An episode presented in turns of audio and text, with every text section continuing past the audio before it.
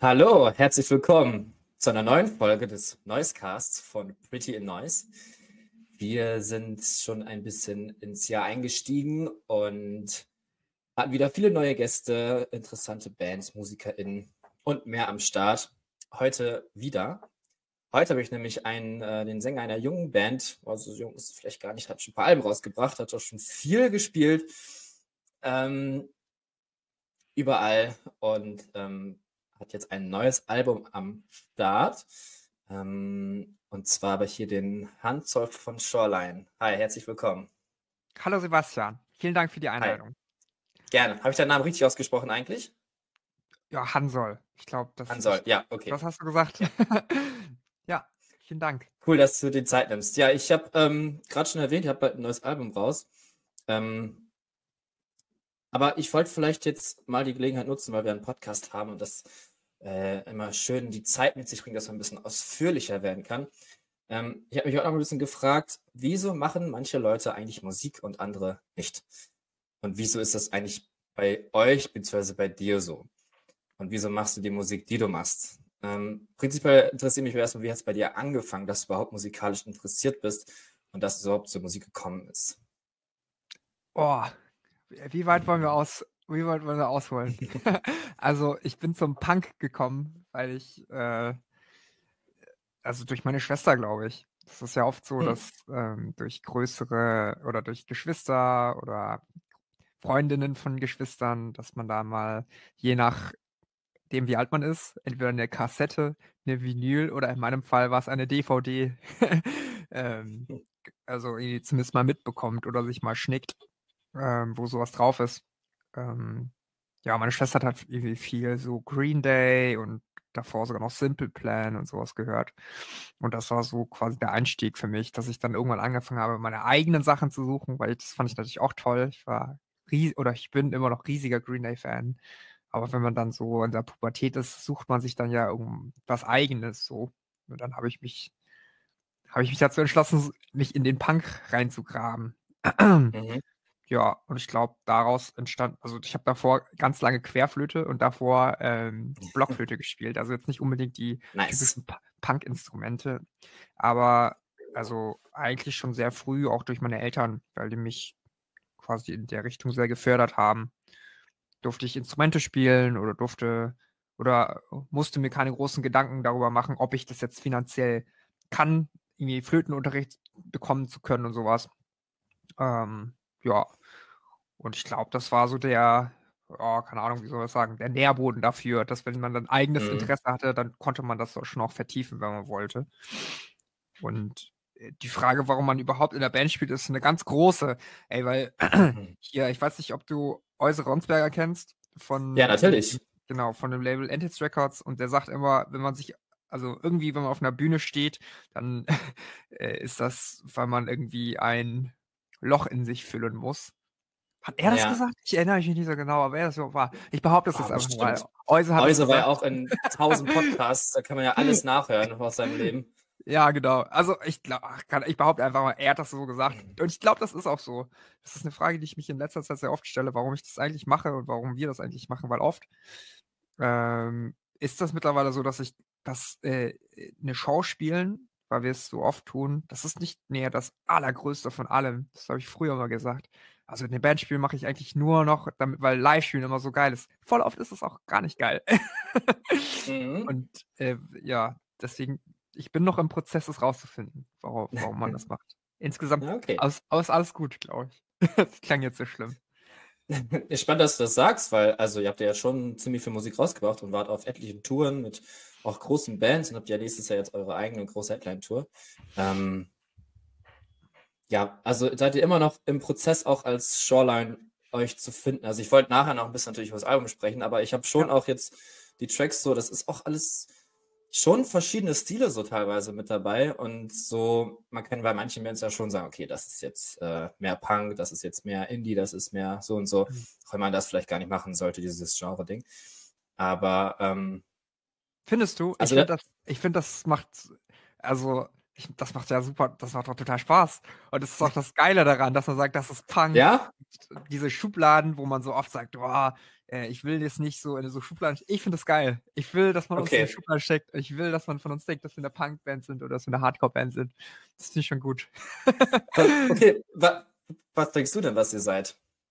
Oh, also ich würde sagen, wir sind eine Punk-Band und ich bin auch dafür, also ich würde genauso ähm, zustimmen, wenn jemand sagt, wir sind eine Hardcore-Band, obwohl wir jetzt vielleicht musikalisch gar nicht so sehr ähm, Hardcore machen. Also ich glaube, wir haben mhm. schon ein paar Tracks, die echt Tracks, ein paar Songs, die mhm. irgendwie ein bisschen härter sind. Ähm, aber wir sind jetzt ja nicht so die typische Youth Crew oder die typische Hardcore-Band so. Aber ich glaube, von der Mentalität und auch von der Ästhetik und so von dem Selbstverständnis ähm, würde ich sogar sagen, dass Punk und Hardcore für mich hier das Gleiche bedeutet. Das ist irgendwie in so DIY-Kultur ähm, gefußter, ja, Verständ gefußtem Verständnis von, wie man eine Band macht. So. Deswegen ja Punk oder Hardcore, glaube ich, im Großen und Ganzen. Was würdest du denn sagen? Ja, alles verschiedene und dazwischen. Also ich finde, ihr könnt halt echt sehr viele Sachen machen. Und ähm, ich habe auch ein bisschen den Eindruck, dass, weil ihr auch so, so viel Support gemacht habt und so vielen Bands und, ähm, auf dem, also auf Tour begleitet habe, dass, dass so viele Einflüsse mit reingeflossen sind. Mhm. Boah, schwierig zu sagen. Ich bin immer, also ich bin da ein bisschen konträr von dir. So die Schubladen äh, definieren, das mache ich eigentlich immer ungern. Ähm, mhm. Ja, Punk trifft es schon, aber Punk ist ja auch so eine Einstellung eher, ne? Also vielleicht kann man euch eher als so eine Punk-Einstellungsband bezeichnen. Ja, das, also, das ist ja sowieso die Frage, machst du denn, ähm, ich verstehe das schon, wenn man Musik hört, dann kann man das ja schon relativ schnell einordnen, okay, das ist jetzt eher eine Punkband oder das ist auf jeden Fall von Rock oder vom Punk äh, beeinflusst und hat irgendwie auch Hardcore-Einflüsse. Ich finde, dass man schon relativ oh, objektiv, ist jetzt schwierig, aber doch, ich würde es äh, doch relativ objektiv das Wort, ähm, dass man Musik schnell in Schubladen stecken kann. Und dann überlegt man ja auch, okay, aber es hat ja noch irgendwie sowas komisches, Neues, anderes, was es als aber nicht die typische Stereotype Genre X-Band macht. Aber Stimmt. so der grobe Überbau zur Einordnung, wo man das hinstecken muss, das gefällt mir persönlich, weiß nicht, ob es dir anders geht, gefällt mir persönlich sehr einfach. So. Ja, da hast du recht. Ja. Ich denke nur gerne an, ich kenne auch viele Bands, die, die wollen sich da nicht so limitieren, dass sie auch gerne mal irgendwas anderes machen und ähm, mhm viele sagen auch in Interviews, dass ja, wir haben Musik gemacht, weil es uns gefällt und wir lassen uns auch gar nicht reinreden, was wir jetzt machen müssen. So. Ähm, ja, aber wer, also ähm, das, ich verstehe komplett, was du meinst und ich kenne auch diese Interviews und dann denke ich mir halt immer, ja, Alter, ihr seid eine Band, ihr seid eine, also ihr, ihr seid einfach eine Punkband oder ihr seid eine Popband, die äh, wahrscheinlich nicht von ihrem Label oder von ihrem Manager gesagt bekommt, macht doch jetzt mal eine andere Musikrichtung, sondern es ist halt immer so, dass man sich meistens irgendwie selber äh, trauen muss, mal neue Einflüsse zuzulassen. Und das Resultat davon, dass man sich getraut hat und sich aber ein bisschen unsicher daran ist, wie das rauskommt, finde ich, ist meistens, dass man das dann sowas dann im Interview sagt. Aber ähm, ja, keine Ahnung. Vielleicht ist das auch nur meine, meine Sichtweise darauf. Nee, du hast schon recht. Weiß nicht, vielleicht ist es auch eher so bei ist auch schwierig. So bei ganz großen Bands, ich dachte jetzt gerade an Bring Me the Horizon, ja quasi schon drei Bands in einer durch. Ähm, bei denen weiß man wirklich nicht mehr, was da passiert. Ja. Bei kleineren Bands, vielleicht haben die auch gar nicht die Mittel, sich da so neu, groß neu zu erfinden. Ich weiß ja. es nicht. Ja. Andere Ach, Bands, ja, ich erinnere mich noch an 100, ich weiß ob du die noch kennst. Die haben früher auch mal äh, Hardcore-Punk gemacht. Auf einmal war das so eine, so eine, wie soll ich es nennen? So eine Pop- Retro-Nummer. Ja. Also komplett anders. Kann ja, ja, passieren. Ja, voll. Ist doch, ist doch auch cool, vor allem wenn, wenn, dann, wenn dann alle sagen so, oh nein, äh, warum macht ihr kein Hardcore mehr? Dann haben, also es gibt doch Hardcore-Platten von Hundreds oder was auch immer die vorher gemacht ja. haben. Dann hör doch die. ja, stimmt. Oder Linkin Park ist ja auch so ein ganz bekanntes Beispiel, wo dann alle sagen, ja, ihr seid ja gar nicht mehr. Mhm. Hey, ich glaube, also ich glaube insgesamt, ich kann das alles verstehen und ich kann das alles nachvollziehen, wo das herkommt. Sowohl die Aussage der Bands als auch die Reaktion der Fans.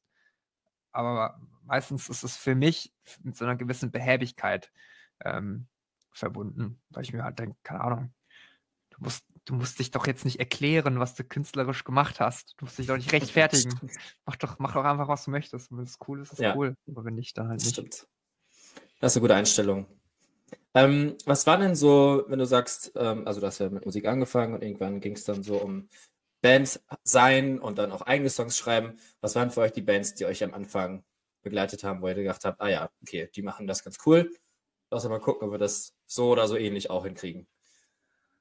Ähm, oh, gute Frage. Also es ist, wir sind sehr ähm, auch so, als wir, also ich bin mir ziemlich sicher, dass ich für alle sprechen kann, als wir so 18, 19 waren oder auch 16, keine Ahnung, sehr beeinflusst von so amerikanischen Punkrock, ähm, von so, ja, so Fat-Rack-Sachen, also so NoFX, Lagwagon, mhm. Ja. Hier Rise Against, ähm, Strike Anywhere und sowas, das sind Good Riddance und sowas, das sind alles so Bands, die wir damals extrem gut fanden und wo ich glaube auch immer den Versuch hatte, das nachzumachen, irgendwie. Ähm, ja, ich glaube, damit hat es auf jeden Fall angefangen und dann über die Zeit hinweg ist es dann auch immer mehr, also sind wir immer mehr mitgegangen mit den entsprechenden ähm, modernen Entwicklungen von Punk. Weil ehrlicherweise, als ich 16 war, waren ja, war ja die Hochzeit von Fat Rack auch schon längst vorbei. So, das war 2012. Jetzt wissen, jetzt wissen alle, wie alt du bist. Ja, damit bin ich okay. ähm, und danach waren es halt so, äh, ich würde sagen, die neue Emo-Welle, also vor allem so Bands wie Touche Amore, Title Fight, Basement. Ja. Ähm, und so die Stimmt, Riege. Ja. Ich glaube, das ist ähm, was uns da später vor allem und auch immer noch ziemlich äh, stark beeinflusst. Und danach kam halt, danach ist es halt so sehr breit geworden, irgendwie, wo man sich dann immer wieder aber dann auch so auf diese Wurzeln dann zurückbezieht. Ne? Ja. ja. Das war so ungefähr meine Zeit, als ich dann das gehört habe. Bestimmt. Wir haben ungefähr das ähnliche Alter. Ja. Cool. Ähm, die Frage, es ging so ein bisschen auf den ersten Songblock hinaus, ähm, den wir immer machen. Da würde ich mhm. gerade mal fragen, hast du auch irgendwelche Songs das von einem oder zwei dieser Bands, die du gerade genannt hast, oder auch andere, die wir uns mal jetzt zur Referenz anhören sollten hier? Zur Referenz, was mich mit 16 beeinflusst hat. Richtig. ja, auf jeden Fall. Ey, dann würde ich nehmen von äh, Strike Anywhere, gibt es einen Song, der heißt Instinct. Äh, von mhm. der Dead FM ist die, glaube ich. Den Song habe ich sehr oft gehört. Den fand ich sehr gut. okay. Dann hören wir uns den mal an. Ähm, und dann hören wir uns gleich wieder.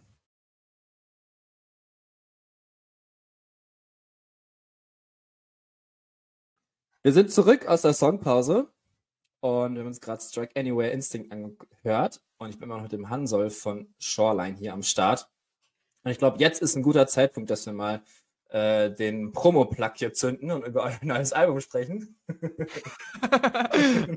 zünd ihn an. ich zünd ihn jetzt. Wumm. Worum geht's?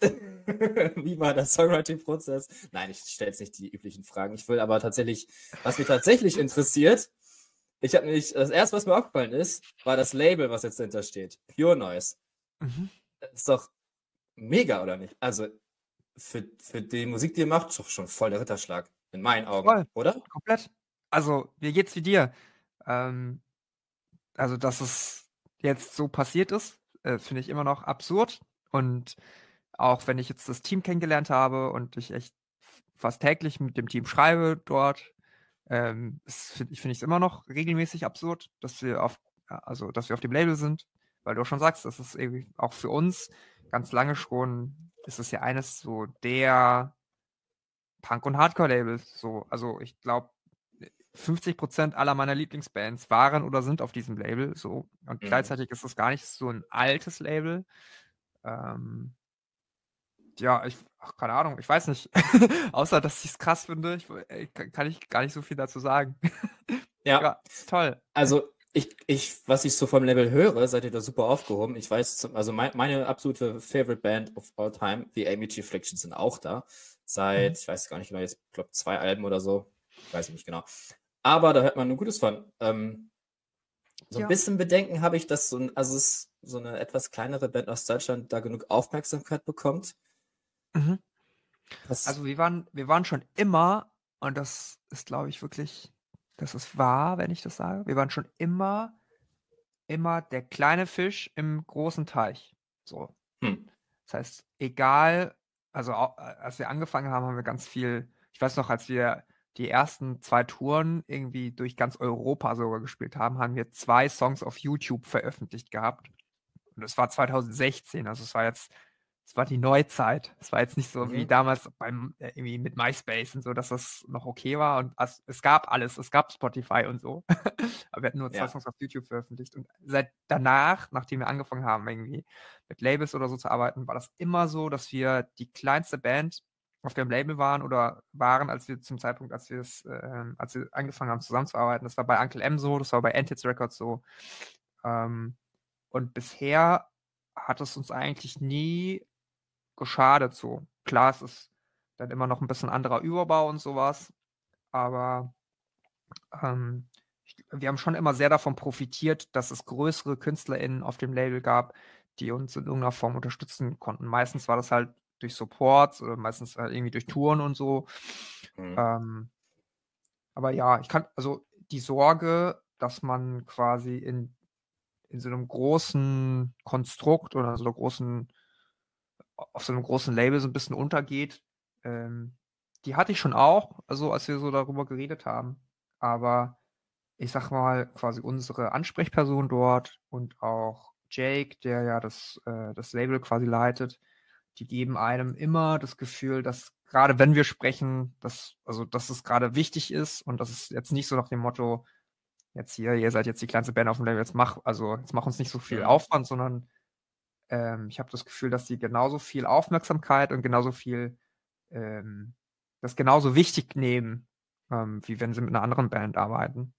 So, und deswegen hat sich das, die Angst bisher eigentlich nicht bestätigt, so, zumindest in der Kommunikation. Ob es die Leute, also die Platte kommt ja erst raus, ob die Platte dann connected und ob die Platte dann irgendwie, ähm, ja, jetzt dadurch irgendwie krasser oder besser wird oder so, das weiß ich nicht.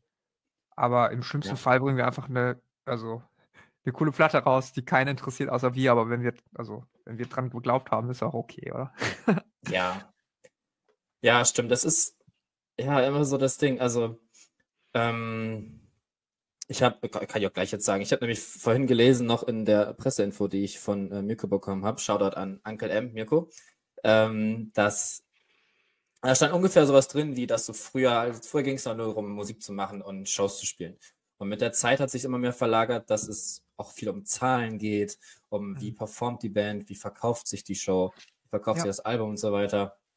Ja. Ähm, wie denkst du über diesen Prozess bei dir? Ist das normal? Ist das wichtig, dass du so denkst? Oder denkst du dich manchmal, ah, schade, dass ich jetzt so voll in diesem Business-Ding irgendwie drin bin und vielleicht so dieser musikalische Aspekt gar nicht mehr so vorne steht. Oder ist es vielleicht gar nicht so?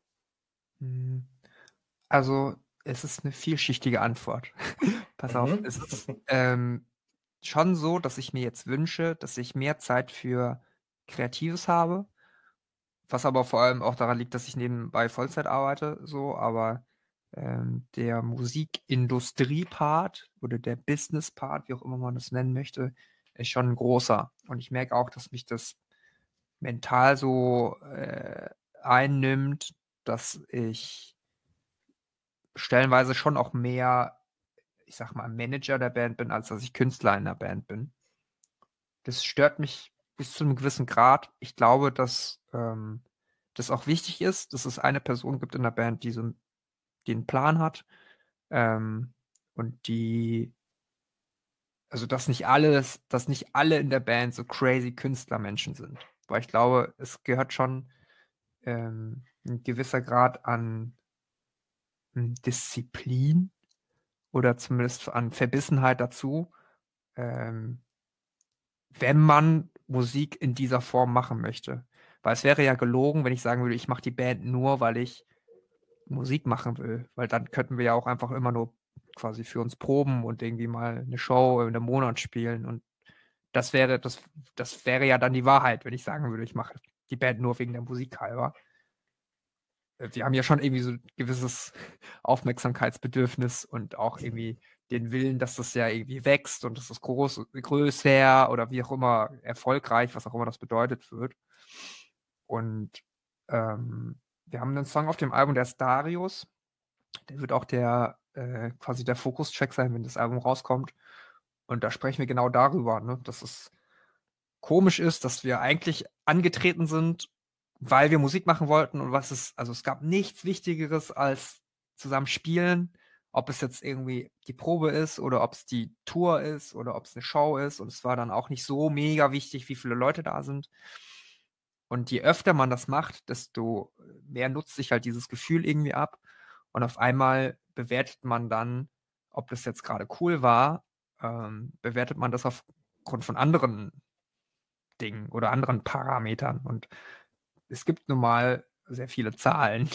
Man kann nun mal mhm. sehr viel messen, so, also Verkaufszahlen, Streamingzahlen, FollowerInnen auf irgendwelchen Plattformen und so weiter, sodass ich glaube, die ähm, der Hang dazu, das auch da anhand dessen zu machen, ist halt ein großer. Also, also das quasi die, die Option ist ja da, sich so mit Zahlen zu befassen. Das tue ich auch. Und bis zu einem gewissen Grad denke ich auch hier ist es wichtig, das zu tun.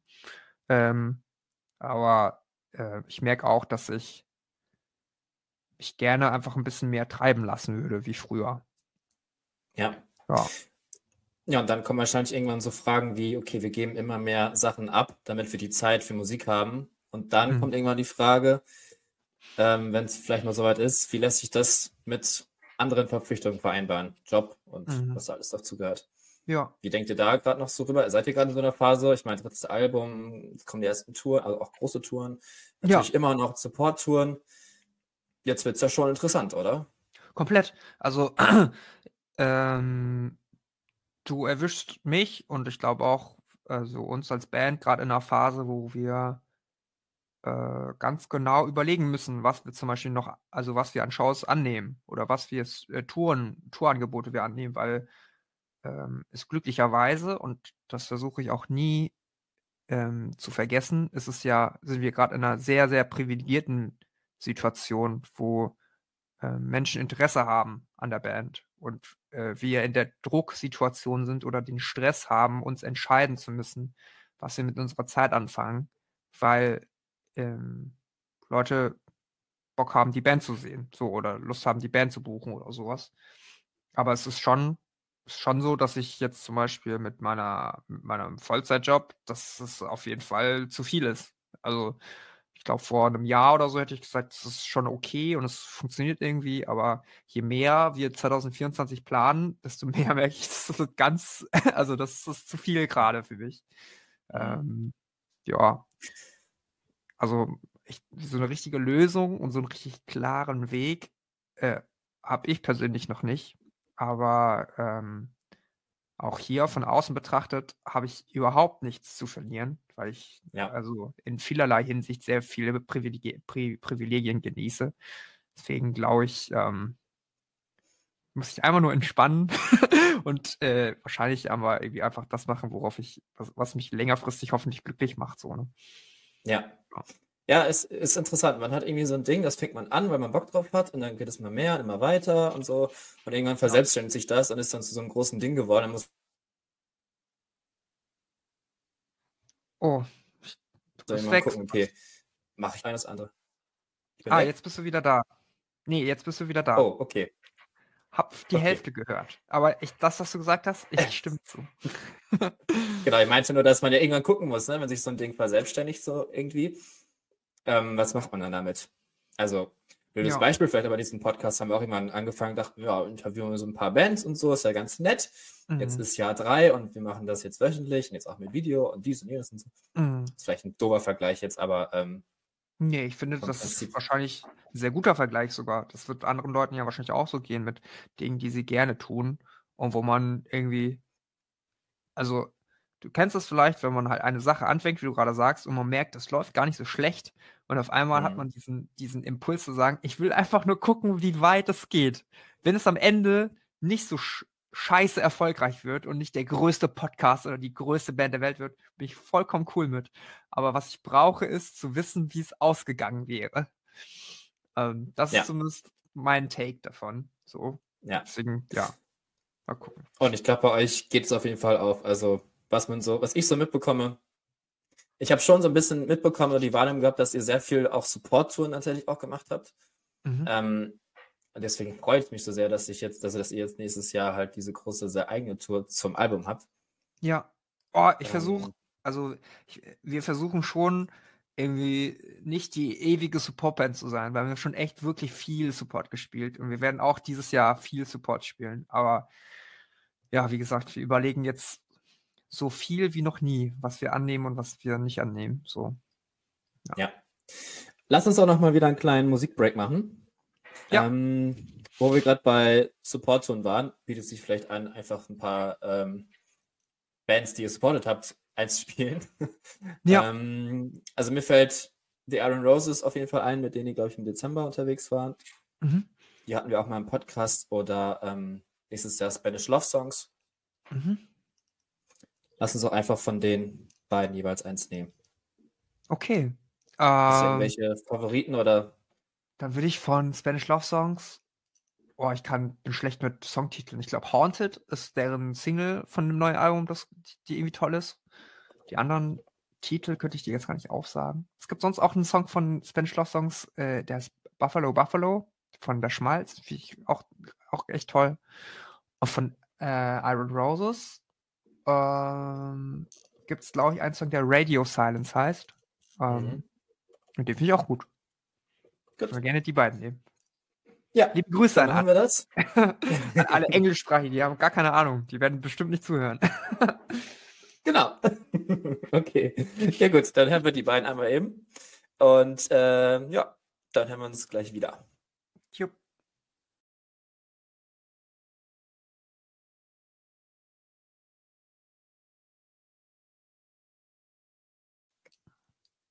Und auch jetzt sind wir wieder zurück. Ich fühle mich auch immer noch normal. Ja, ich weiß nicht, ob du dich auch noch normal fühlst. ich finde das super. Man sieht, also für alle, die bei äh, Spotify jetzt gerade hören oder auch wo auch immer, es gibt das auch auf YouTube. Ihr könnt jetzt nochmal äh, auf YouTube gehen und gucken, wie wir hier äh, vor dem Mikrofon sitzen und diese awkward Pausen hier überspielen. naja, das ist schon okay. Ähm, gut, ich habe jetzt eigentlich eine Frage stehen, die habe ich eigentlich schon gestellt, weil ich habe so ein bisschen überlegt, okay, ich höre aus dem Album irgendwie ein bisschen Emo raus, ein bisschen Punk, ein bisschen Indie auch, mhm. irgendwie alles bunt gemischt. Mhm. Was ist euer musikalischer Kompass? Kompass? Äh, ich glaube, die größte Regel, nach der wir Musik schreiben, ist, ähm, wenn es cool ist, ist es cool. Und wenn der, also vor allem der Chorus muss cool sein. wir sind eine sehr chorusfixierte Band. Ähm, aber eigentlich ist wirklich die größte Regel immer, egal, wenn wir eine Demo schreiben oder den Song ausproduzieren und den irgendwie schreiben und irgendwie im Studio nochmal umwerfen, wenn es cool ist, ist es cool. Ähm, das heißt, unabhängig jetzt davon, ähm, ob das jetzt mehr Pop oder mehr Indie oder mehr Pop, äh, Punk oder Hardcore ist und so. Äh, Wenn es uns allen gefällt, dann machen wir es. Ähm, das resultiert dann auch darin, wie du schon gesagt hast, dass die Platte äh, relativ ähm, divers ist, so wie ich es mal ausdrücken. Ich finde trotzdem, dass es alles so in einem Soundkleid und in einer äh, Soundästhetik so geblieben ist. Ähm, ja, stimmt. Aber ja, so. irgendwie, ja, das würde ich sagen, ist unser, unser Kompass. Kompass. Hat schon mal jemand von euch irgendeine Idee vorgeschlagen, die komplett aus der Reihe gebrochen ist, was ganz anderes, was gar nicht ja. gut ankam?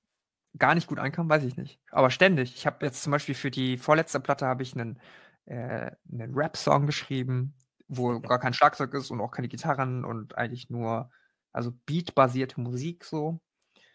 Ähm, der, der es nicht in die Öffentlichkeit der auch, geschafft auch nicht, Der es auch nicht aufs Album geschafft hat, aber eigentlich äh, ist das Schöne und was mir auch extrem viel Spaß macht, ist die Phase am Anfang, wo man einfach alles, was man geschrieben hat, in einen Topf wirft und dann guckt man halt durch, was man irgendwie cool findet und was man nicht cool findet. Und daraus formt sich dann so langsam die vage Idee davon, was das für ein Album wird. Ähm, und das macht eigentlich, eigentlich am meisten Spaß, wenn man da ähm, sich nicht so in Ketten legt, weil man dann später dann schon anfängt zu überlegen, okay, wie ergibt das Album und in welcher Reihenfolge ergibt es denn und was äh, wenn wir den Song jetzt dazu nehmen, verändert sich schon der Vibe vom Album irgendwie so ein bisschen. Äh, und dann ist man so eingeschränkter, weil man schon, also so ein Album, ein stringentes Album machen möchte. Und halt davor ist es komplett wild. ich habe ich hab so ein, ich habe mal so ein, ähm, so ein Latin-Song geschrieben. Ja, ist heißt das überhaupt so? Heißt, heißt die ähm, Musikrichtung überhaupt so? Ich weiß es nicht. Ähm, ach, keine Ahnung, auf jeden Fall ja. sehr viele so Akustikgitarren und ähm, wenig verzerrte Gitarre und sowas und viel Kopfstimme und so. Ähm, und vieles davon kommt auch nicht gut an, weil sonst hätten wir es gemacht. Seid ihr dann eher so die Band, die sich trifft? Ich weiß nicht, seid ihr alle in Münster und trefft euch dann und spielt dann was zusammen im Proberaum? Oder macht ihr eher so Team Dropbox und jeder hat so sein eigenes kleines Equipment zu Hause? Äh, letzteres. Also wir waren ganz lange im Team, wir stehen alle im Raum und einer bringt einen Riff mit und dann versuchen die anderen was darüber zu schreiben. So, das haben wir lange so gemacht und viel so gemacht. Die ersten, die EP und das Album, das erste Album und dann seit dem zweiten Album, jetzt auch das dritte Album, haben wir eigentlich schon so gemacht, dass zu Hause, also Julius vor allem ähm, Demos schreibt, die mitbringt und dann gehen wir die zusammen durch und machen quasi dann einen echten Bandsong daraus. So. Ja. Okay, was, was kannst du empfehlen? Was ist besser? Hm, also, ich finde, dass die, seitdem wir quasi mit DAWs, also mit ähm, so Musikaufnahmeprogrammen, jeder zu Hause äh, Demos sch schreiben kann, kommt mir die Art, äh, wie wir es vorher gemacht haben, vor wie die Zeit, äh, wie die Steinzeit. Weil einfach so viele Möglichkeiten, die man, ähm, die man hat, um eine Idee erstmal auszuformulieren, bevor man sie den anderen präsentiert, so, ähm, die hat man ja dann nicht, wenn man das quasi so macht. Ich sehe aber schon Vorteile in beiden, weil man äh, also die quasi technische und musikalische Freiheit, die man bei der, wenn man es am PC macht, weil man viele Sachen auch programmieren kann, unabhängig davon, ob es jetzt, ob ich es jetzt selber sofort spielen kann oder ob ich es mir erst aneignen muss oder ob Schlagzeug, die Fills also unspielbar sind oder so, ist das alles egal, sondern man macht erstmal, um einfach irgendwie einen Vibe und einen Song zu kreieren. Aber was ich schon auch für wahr erachte und auch für relevant erachte, ist, dass wenn man zusammen im Raum steht und die Musik tatsächlich spür, äh, spielt, dass man ein besseres Gespür dafür bekommt, ähm, ob das was mit einem macht oder nicht. Oder ob das irgendwie, ja. ob sich das in die, in das echte Leben überträgt. So, weil zwischen der PC-Version und der echten Band-Version ist ja immer noch so eine Schere, die es zu überspringen gilt. Ähm, und das fällt mir auf jeden Fall einfacher, wenn wir im Raum sind. Ja. Man muss ja irgendwie auch dann ähm, das Thema so zu dem Feeling, ähm, ihr habt ja auch so ein paar Sachen auf der Platte, die sind ziemlich persönlich, kommen wir auch gleich noch zu, sofern schon irgendwie dann vereinbaren können, oder? Also wenn jetzt irgendwie, ich, ich, also es geht jetzt zum Beispiel gleich um Song Soul, wo ich mit dir sprechen, da muss man ja schon gucken, mhm. dass auch die Musik dazu passt. Und das halt irgendwie so am Computer zu machen, stelle ich mhm. mir schwierig vor, oder? Wobei man auch sagen muss, am Computer zu machen heißt ja eigentlich, dass es für mich persönlich erstmal sehr, sehr ähm, intim sein kann, weil ich bin quasi Stimmt. alleine zu Hause und ich kann erstmal das genauso schreiben und genauso aufnehmen, wie ich denke, es cool ist. Äh, egal, ob es mir jetzt sogar viel zu persönlich ist oder viel zu irgendwie viel zu verletzlich ist. Und dann kann ich immer noch entscheiden, ob ich es anderen zeige oder nicht. Ähm, wobei man ja in der Probe, wenn die Situation ist, ist es ja immer so, ich weiß nicht, ob du irgendwie auch Musik machst oder in einer Band spielst oder so, mm, aber, ja, ich aber wenn man das macht, kann man das verstehen, dann sag mal, ich habe einen Song mitgebracht und dann spielt man den und dann sagt man direkt danach, ah, aber das ist eigentlich, ähm, äh, ist es so gedacht und so, ich habe das jetzt auch nicht richtig gespielt und eigentlich müsste das Schlagzeug so und so sein, dass man sofort anfängt, das zu relativieren, weil man auch ein bisschen unsicher ist. Ähm, mhm. Und manchmal auch die Idee nicht sofort so umgesetzt wird, wie, wie man sich das vorgestellt hatte und sowas. Also erlaubt einem eigentlich schon, die Idee einmal so zu präsentieren, wie man es gedacht hat, bevor sie verwässert wird. Ja. Kommt ihr denn alle mit? Also, du hast gerade gesagt, ähm, dass einer von euch mit den Songs, mit den Ideen hauptsächlich anfängt. Seid ihr jetzt inzwischen denn, ist das immer noch so oder habt ihr quasi alle euren Teil im, ähm, in der Musik und bei den Lyrics, bei den Themen? Wie seid ihr da aufgeteilt? Also früher habe äh, vor allem ich viel geschrieben. Ähm, viele Songs mitgebracht. Und mittlerweile ist das Julius. Ähm, also Julius, ja. der spielt bei uns Gitarre, der schreibt wirklich sehr viele Songs. Der hat auch bei der, bei der To Figure Out hat er jetzt alle Songs geschrieben, außer zwei.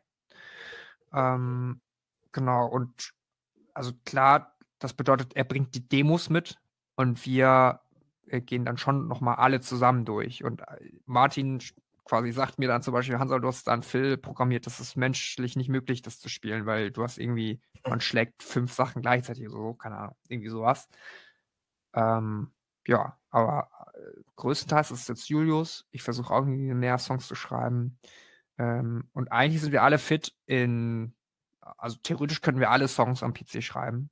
Ähm, ja, Christoph zum Beispiel hat ja früher oder spielt immer noch in der Band jetzt Snare Set. Ich weiß nicht, ob du die kennst. Da hat ah, er, ja. Genau, hat er fast alle Songs geschrieben, eigentlich ähm, mit seinem Bruder zusammen. Das heißt, äh, ja, es ist eigentlich nur so eine Frage von, wer macht die meisten Demos und wer ist quasi, wer ist am meisten am Start so. Das ist meistens Julius. Ah ja, cool.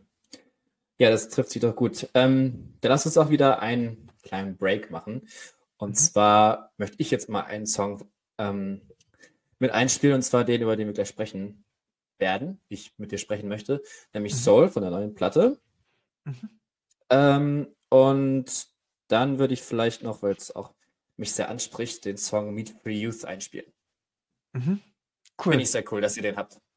Da äh, ja, gerne mal Props, Props an euch. Das ist ja auch nicht überall so, dass solche klaren Statements gemacht werden. Von daher dann würde ich erst äh, Meet for Youth machen und dann Soul und dann geht es danach gleich weiter.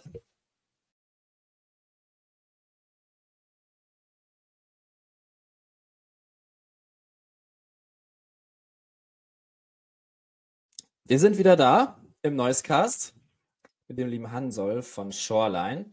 Und ähm, ja, ich habe es vorhin schon mal angerissen. Ich wollte jetzt ein bisschen über das eine Thema sprechen, was auch ähm, auf dem neuen Album nochmal besprochen wird, nämlich mhm. deine Herkunft. Das ist ja vielleicht ein bisschen sensibel für dich, aber es wird ja auch im Song besprochen. Ähm, ja, ich habe auch den Text nochmal äh, zum Album gelesen und naja, es geht so ein bisschen darum, dass, korrigiere mich gerne und gib, gib gleich deine eigenen Eindrücke, aber dass deine Herkunft dich, also das so anders aussiehst, dich immer so ein bisschen gestört hat und du gerne so gewesen wärst oder so ausgesehen hättest ähm, wie deine Freunde das jetzt aber schon ganz anders ist und du damit viel besser zurechtkommst. Ist das mhm. so richtig ausgedrückt? Ähm, ja, das finde ich, ja, finde ich, hast du gut zusammengefasst. Okay. Was also, hat sich dann bei dir getan, dass, mhm. dass sich das so geändert hat? Sorry, ich habe dich unterbrochen. Nee, alles gut. Ähm, ich glaube, das liegt vor allem daran, dass ich jetzt mehr AsiatInnen sehe, die ich als Vorbilder wahrnehmen kann. Ähm, oder dass ich auf, über vieles reflektiere, was ich damals zum Beispiel für Gefühle hatte, zum Beispiel, dass ich mich, mir gewünscht habe, dass ich weiß bin oder dass ich mehr aussehe wie andere, ähm, aus meinem, also das, wie der Großteil meines Freundeskreises. Ähm, und jetzt halt im Nachhinein merke, okay, das ist eigentlich keine gesunde Art und Weise, darüber zu, zu fühlen oder zu denken. Zumindest empfinde ich das so. Ähm, und du hast ja auch schon gesagt, dass wir das auf dem Album davor auch schon angesprochen haben. Also zum ersten Mal haben wir da auf Growth drüber gesprochen.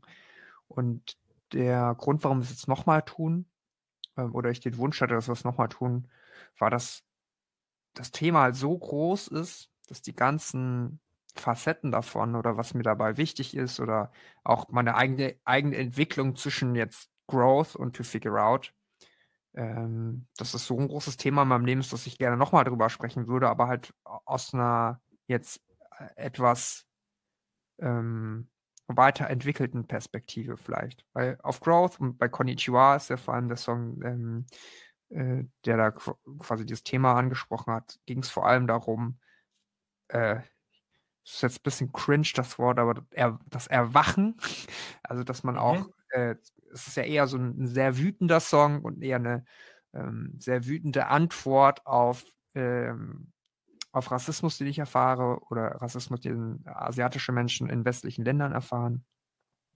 Ähm, also insgesamt halt sehr quasi so zurückschießend und wütend sein und erstmal sagen oder erstmal aussprechen, dass das nicht okay ist.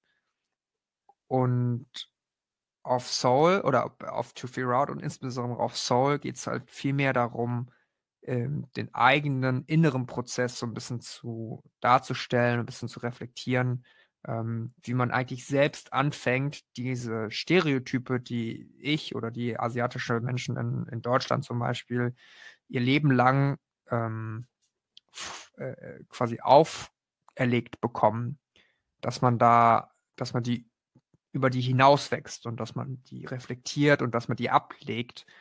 Ähm, und der Prozess ist ja ein ganz anderer, als wenn man quasi auf ein auf eine rassistische Beleidigung oder sowas halt wütend reagiert, weil das ist ja erstmal, ich sag mal, ähm, das, was man nach außen hin kommuniziert. Und wie gesagt, bei Soul ging es vielmehr darum, wie es eigentlich einem mit, mit einem, einem selber geht damit. Ja. Hat das deine Frage beantwortet? Ich weiß gar nicht, was hast du, also, was die eigentliche Frage war. Ich habe es so verzettelt. ja, alles gut. Ähm, ich denke schon, dass du beantwortet hast. Ähm, ich, ja, das ist ja schon, also ihr macht euch ja auch, du zumindest jetzt in dem Fall, denke ich, auch so ein, vielleicht ein bisschen angreifbar mit solchen Themen. Du bist ja sehr offen mit solchen Sachen. Mhm. Ähm, auch allgemein ist ja schon, also zum Beispiel auch der Song äh, Meat Free Youth ist ja auch ein schon polarisierendes Thema, Vegetarismus mhm. und Fleischessen und so weiter. Mhm. Ähm, ihr seid ja schon gerne eine Band, die solche Themen auch klar anspricht und so für verschiedene äh, Sachen einsteht. Was ja ähm. gut ist und richtig, aber. Ja, den, den Schuh würde ich mir anziehen, ja. ja. also, um es nochmal. Soll jetzt gar nicht schlecht klingen, es ist ja gut, dass ihr das macht. um es nochmal aufzugreifen, was wir vorhin besprochen haben, also es ist ja schon so, dass wir als Band oder dass ich als Einzelperson, ich habe halt schon Bock, dass die Band also so erfolgreich ist, wie es nur geht. Das ist auch etwas, was man eigentlich nicht so aussprechen möchte, weil es irgendwie komisch und egoistisch und so klingt. Aber das ist ja schon so. Aber gleichzeitig möchte man das ja aber selber bestimmen, auf welche Art und Weise das passiert. Genau, ähm. Erfolg kann ja auch was ganz Gutes sein. Also wenn ihr erfolgreich damit seid, ähm, diesen, diesen Alltagsrassismus zu eliminieren oder darauf aufmerksam zu machen, eliminieren ist wahrscheinlich ein bisschen groß als Ziel. Mhm, ähm, oder ähm, auch ja, wichtige Themen wie halt ne, Vegetarismus und ja bestimmt noch ganz viele andere Themen, die ich jetzt noch nicht entdeckt habe. Ähm, mhm. dann kann es, es ist ein sehr guter Erfolg. Es gibt ja ganz viele Sachen, die sehr groß sind, aber halt die für die richtigen Dinge einstehen. Und das ist ja super, dass ihr das macht. Ich glaube, selbst wenn wir so eine ganz, ähm, so inhaltlich so Helene Fischer wären, also ja. immer so sehr agreeable wären mit allem, selbst dann oder vielleicht auch deshalb wird es ja immer Leute geben, die uns kacke finden. Oder immer Leute geben, die nichts mit uns anfangen können. Und das finde ich auch gut so, weil ich glaube, dass was ich auch an anderen Bands gut fand, ähm, also zum Beispiel mit den Bands, mit denen ich aufgewachsen bin oder die Bands, die ich immer noch gut finde, was ich daran an denen ja gut finde, ist, ist, dass sie sich ganz klar positionieren und eine ganz klare, also auch musikalisch ganz klar zu verorten sind. Ich möchte, dass Bands klar, also sich klar präsentieren, was sie sind. Ähm, zumindest, also ich kann auch komplett verstehen, wenn man da ähm, dagegen argumentiert und ich verstehe auch, dass andere Bands vielleicht dass die Schönheit daran liegt, dass ganz viele Leute aus anderen Perspektiven das irgendwie sehen.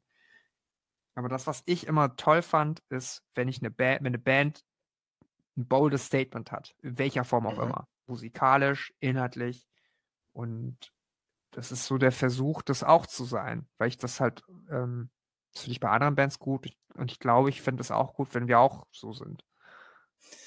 Ja. Jetzt habe ich quasi die eine Million Euro Frage on top, weil ich so, also für mich kommen so verschiedene Sachen so in eins zusammen und jetzt aus daraus dieses eine Statement irgendwie so zu machen, also die verschiedenen mhm. Musikrichtungen, okay, das ist die eine Sache, ähm, die verschiedenen Themen ist die andere Sache, aber vor allem da, wie gesagt, ich habe jetzt zwei rausgegriffen, ähm, äh, unterschwelliger Rassismus im Alltag, ähm, Ernährung, Punk-Attitüde und so weiter.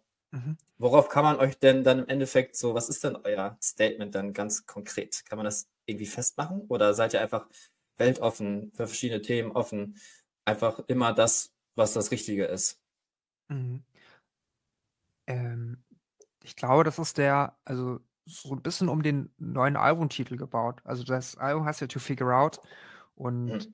Ja. ähm, also wir haben das so genannt, weil wir gemerkt haben, okay, wir haben ganz viele verschiedene Themen auf dem Album und es geht eigentlich immer darum zu erkennen, dass alles, was man macht und alle politischen Einstellungen oder was auch immer man äh, irgendwie für ein Statement daraus setzt, dass es immer ein Prozess ist, dass man nie oder Okay, doch, ich sage es genauso, dass man nie sagen kann, das ist jetzt der endgültige Status meiner Meinung, sondern dass es ähm, eigentlich schlau ist, sich auch umentzuentscheiden oder sich aufgrund von neuen Informationen irgendwie neu zu positionieren. Ähm, und alles in allem ist es, glaube ich, einfach äh, der Versuch, ähm, so zu leben, dass man jetzt dass man das Leben von anderen Leuten nicht schlechter macht, aber trotzdem halt irgendwie happy ist dabei. So. Und das beinhaltet ja ganz viel. Ne? Das be beinhaltet ja, was du angesprochen hast mit Meet for Use. Das geht ja eigentlich darum, dass, dass man versucht so zu leben, dass man anderen Leuten nicht schadet. Oder sei es irgendwie zum Beispiel bei Soul, ne? Das ist jetzt ein großer, das ist jetzt ein großer Schirm, ne? Aber ähm, dass man halt versucht, einfach mit, sich im Reihen zu sein und zu, versucht zu verstehen, was es eigentlich für Konflikte in einem gibt, die man noch nicht gelöst hat. Und dann halt irgendwie happy zu sein damit. Happy zu sein, ja. ohne jetzt irgendwie ein Arschloch zu, zu werden. So. Und ich glaube, das ist, ja, sind ja Themen, die jetzt vor allem auch in unserem Privatleben und in, wahrscheinlich in deinem und jedem Privatleben irgendwie, jeder versucht ja einfach so gut zu machen, wie er kann. ähm, und das wird wahrscheinlich auch immer Thema der Band sein, ne? in welcher Form auch immer. Manchmal halt politischer oder politisch aufgeladener und manchmal halt auch nicht. So. Ja. ja. Mega. Ich finde, das ist ein optimaler Schlusspunkt für diese äh, Podcast-Folge. Ähm, ja, also guckt, hört euch das Album an. To Figure Out von Shoreline auf Pure Noise Records. Ich finde es immer noch super, dass ihr da seid. Am 23. Februar ähm, ist jetzt wahrscheinlich schon draußen. Also wenn ihr jetzt noch dran seid, dann klickt mal rüber und hört euch das an. Ich würde, bevor wir uns gleich verabschieden, nochmal zwei Songs reinholen und ähm, lasst uns doch einfach, weil es jetzt schon äh, draußen ist und ich auch ein super Song finde, Needles vom neuen Album mhm. und euer Top-Hit Band Broken ähm, zumindest hat der die meisten Plays auf Spotify. und äh, ja, das scheinen die Leute hören zu wollen. Und äh, ja, ey, ich fand's richtig gut, Hansol. Vielen Dank. Ja, vielen Dank, Sebastian. Mir hat's auch sehr Spaß gemacht. Danke für deine Zeit. Danke. Hast du noch was Abschließendes zu sagen oder wünschen wir uns einfach jetzt einen schönen Abend und. Ähm, ich glaube, das ist genau in meinem Sinne. Ich hoffe, es geht euch allen gut. Meine ich ernst. ja, das hoffe ich auch tatsächlich. Okay, ich drücke jetzt hier einmal auf Aufnahme beenden, dann sagen wir es so Tschüss und dann vielen Dank nochmal. Okay, tschüss.